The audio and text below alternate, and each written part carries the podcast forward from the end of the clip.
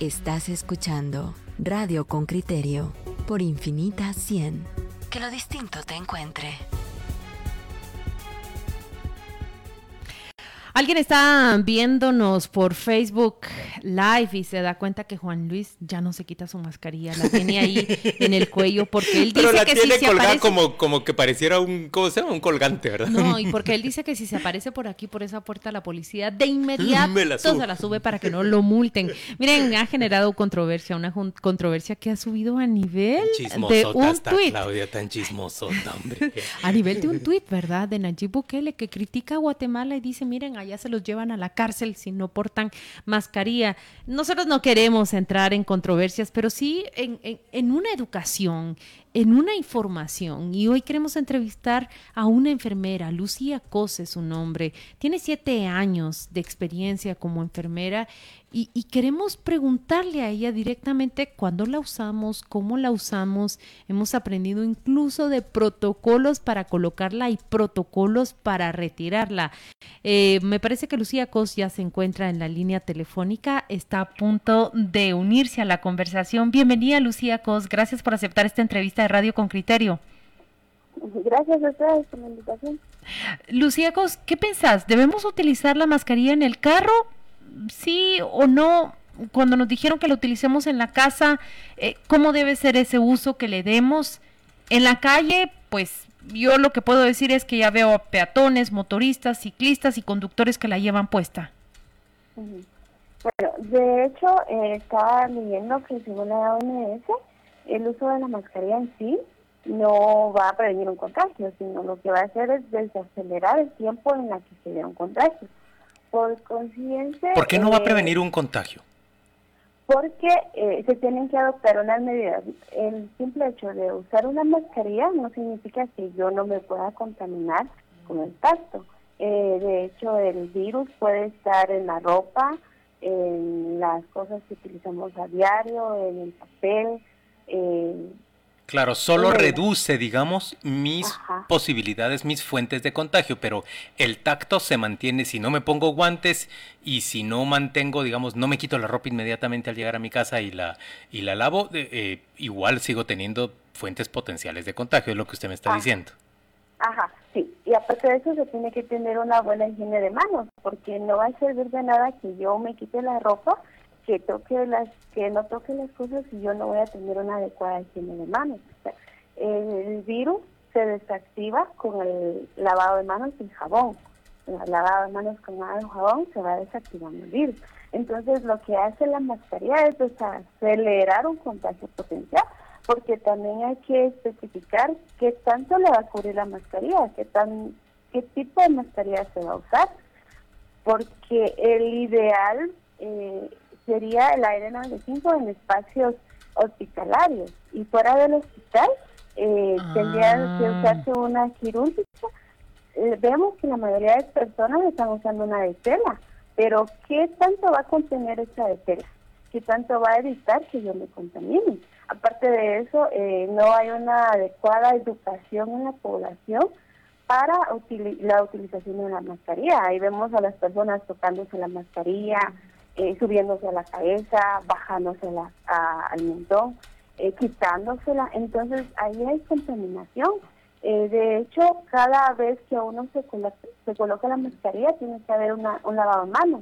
Si yo toco la mascarilla, inmediatamente tengo que tirarla y un lavado de manos. Entonces, eh, solo es una falsa sensación de seguridad la que se está dando con la mascarilla. Sí, a mí me da sensación de seguridad, Lucía. Ayer fui al banco, habían, todas las personas tenían la mascarilla y honestamente me sentí así como decís tú, segura, pero de inmediato me toqué los ojos y dije, ah, ya me toqué los ojos, ¿para qué traigo mascarilla? Si los ojos son otra fuente de, de contaminación o, o de riesgo.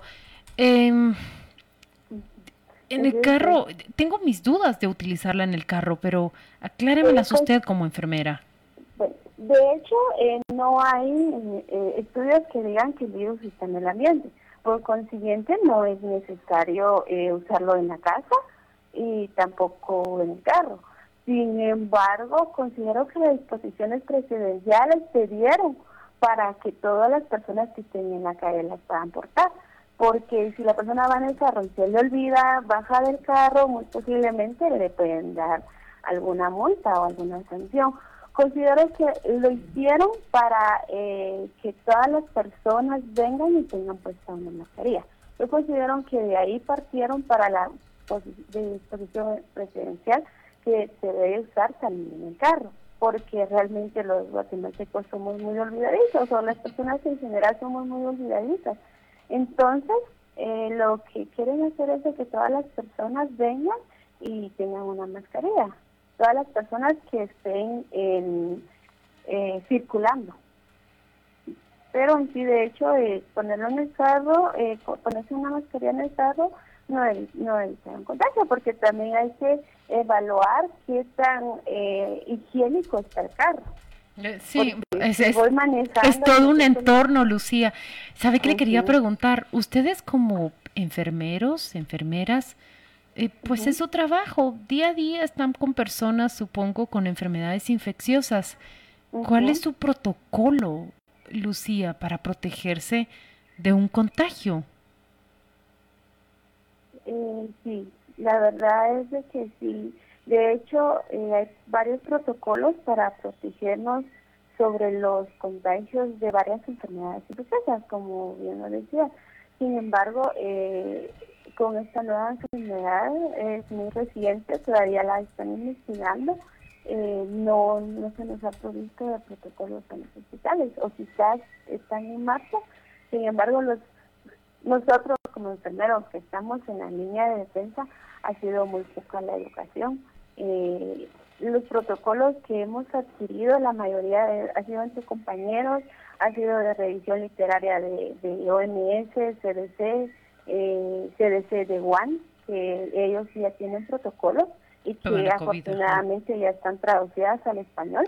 Eh, y mm, tutoriales de YouTube, porque hay muy buenos tutoriales de YouTube, solo sería de buscar los adecuados eh, sobre cómo colocarse y quitarse la, la mascarilla. Eh, las mascarillas y todo el equipo, porque es un equipo de protección personal, no solo en las áreas hospitalarias eh, no solo vamos y nos colocamos la mascarilla, sino que necesitamos otra serie de, de, equipos para tener una protección eh, personal adecuada. A ver, Lucía, yo saco conclusiones de lo que hemos conversado con usted. Número uno, me dice usted, eh, las mascarillas pueden dar una falsa sensación de seguridad, pero hay que estar bastante conscientes del hecho de que no es solo por las vías, por la boca y por la nariz que una persona puede llegar a infectarse. Aún usando mascarilla, uno puede entrar en contacto, por ejemplo, con una superficie que tenga el virus y si luego se lleva la mano hacia una de las mucosas que mencioné, pues eh, se contagia. Uno. Dos, nos dice usted, la mascarilla puede servir para evitar que uno contamine a otra persona que está cerca de uno con, con al expeler esas partículas de saliva que muchas personas expelemos cuando estamos conversando. Es, eso sí, pero no debe darnos una falsa sensación de seguridad. Y luego usted dice, la mayor parte de personas utilizamos mal la mascarilla porque nos la quitamos y nos la ponemos, podemos eventualmente vía el tacto llegar a contaminarla y no la desechamos con la frecuencia que es necesario. ¿Resumí bien lo que usted nos dijo o cree que se me quedó algo afuera? no, está perfecto. Así se contesta, se dice.